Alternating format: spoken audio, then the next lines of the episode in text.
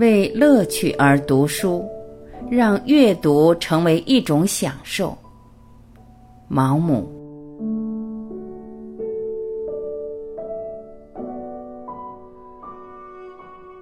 首先，我要坚持的就是，阅读应该是一种享受，既不能帮你获得学位，也不能助你谋生糊口，不能教会你驾船，也不能告诉你如何发动一辆故障的汽车，但它们将使你的生活更丰富、更充实、更圆满而感到快乐。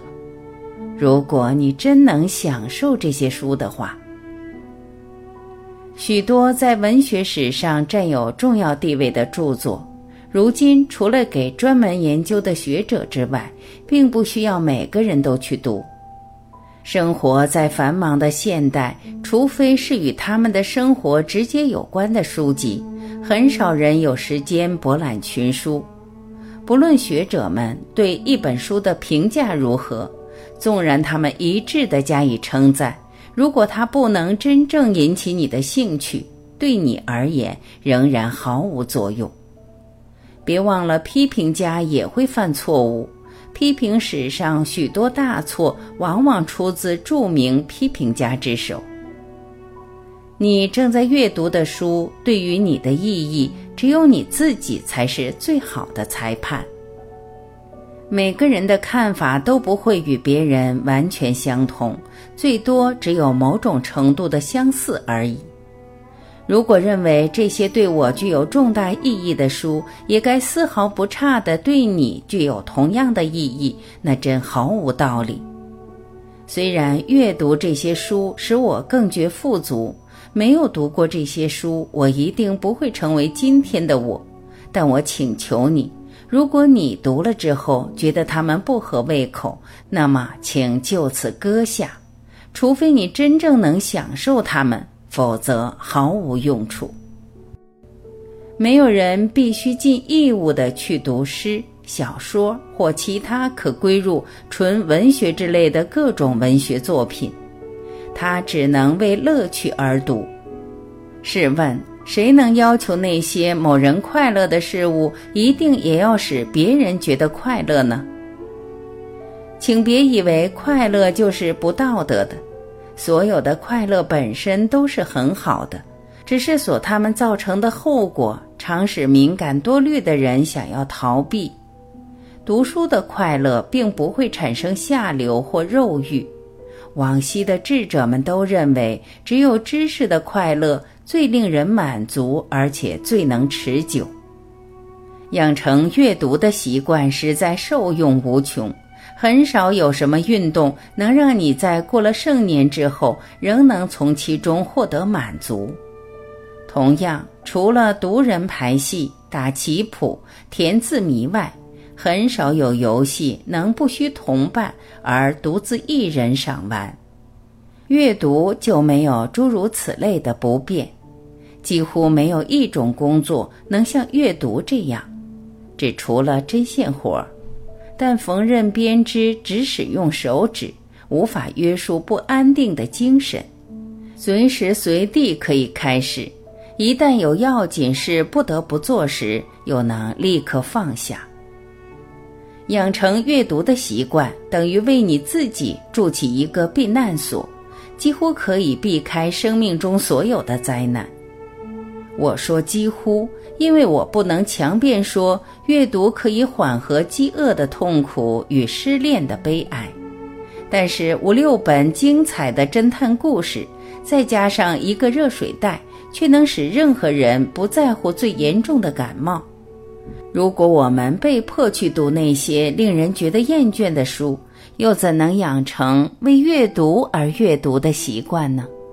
关于读书的方法。最好你还是随自己的兴趣来读，我也不劝你一定要读完一本再换另一本。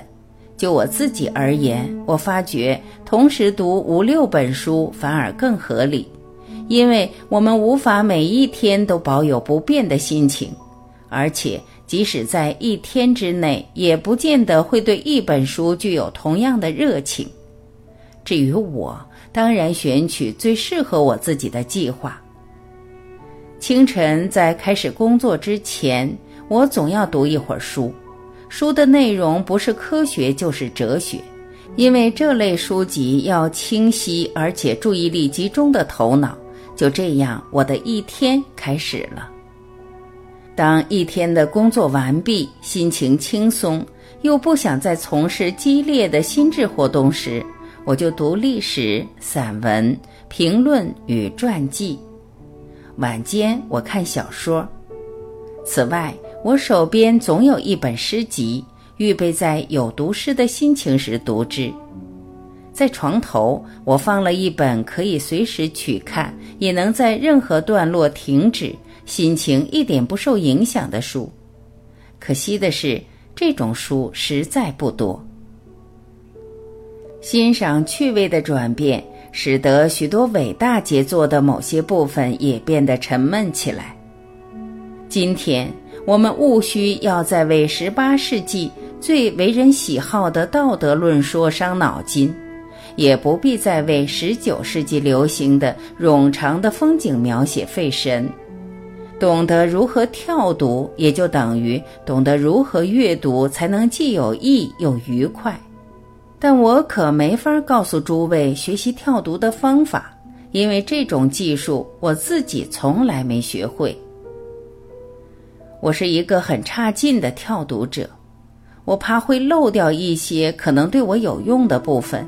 因此，不得不读尽许多只能让我感觉疲倦的部分，而且每次当我一开始跳读，就无法停止，一直到全书终了为止，自己心中非常不满，因为我觉得自己这样做是不公平的，禁不住会想，我像根本没读过这本书一样。文学上的自以为是，无论出以何种形式，都是最可憎的。某一类愚人，他们看不起同伴，只是因为他们对某本书的评价意见不一致，这真是不可原谅。此外，在文学鉴赏方面的自炫也非常可厌。即使所有最好的批评家都对某本书给予极高的评价，而你读不以为然，你也不要觉得不好意思。不过，对于你自己从未读过的书，最好不要加以恶评。天才是常常被使用的漫不经心的字眼，但我自己绝对不会以这个字眼去称呼那些只有三四本成功的剧本或两三本成功小说的作家。在我心目中，天才是一种非常稀贵的品质。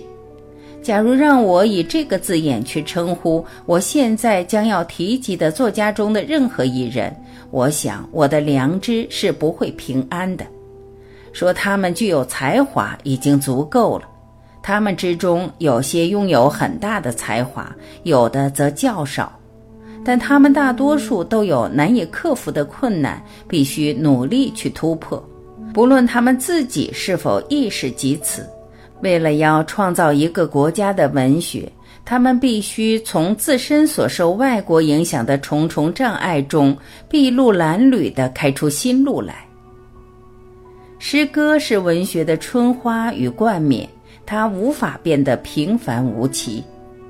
很多诗人一生中写过许多诗集，可是往往只留下两三首真正的好诗。我认为这已足够评价他们。只是我不愿意读那么多，收获却如此之少。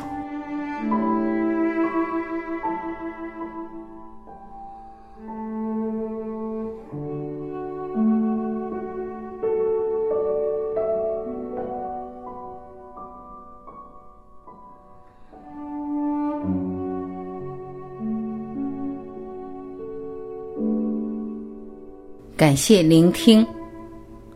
我是晚琪，我们明天再会。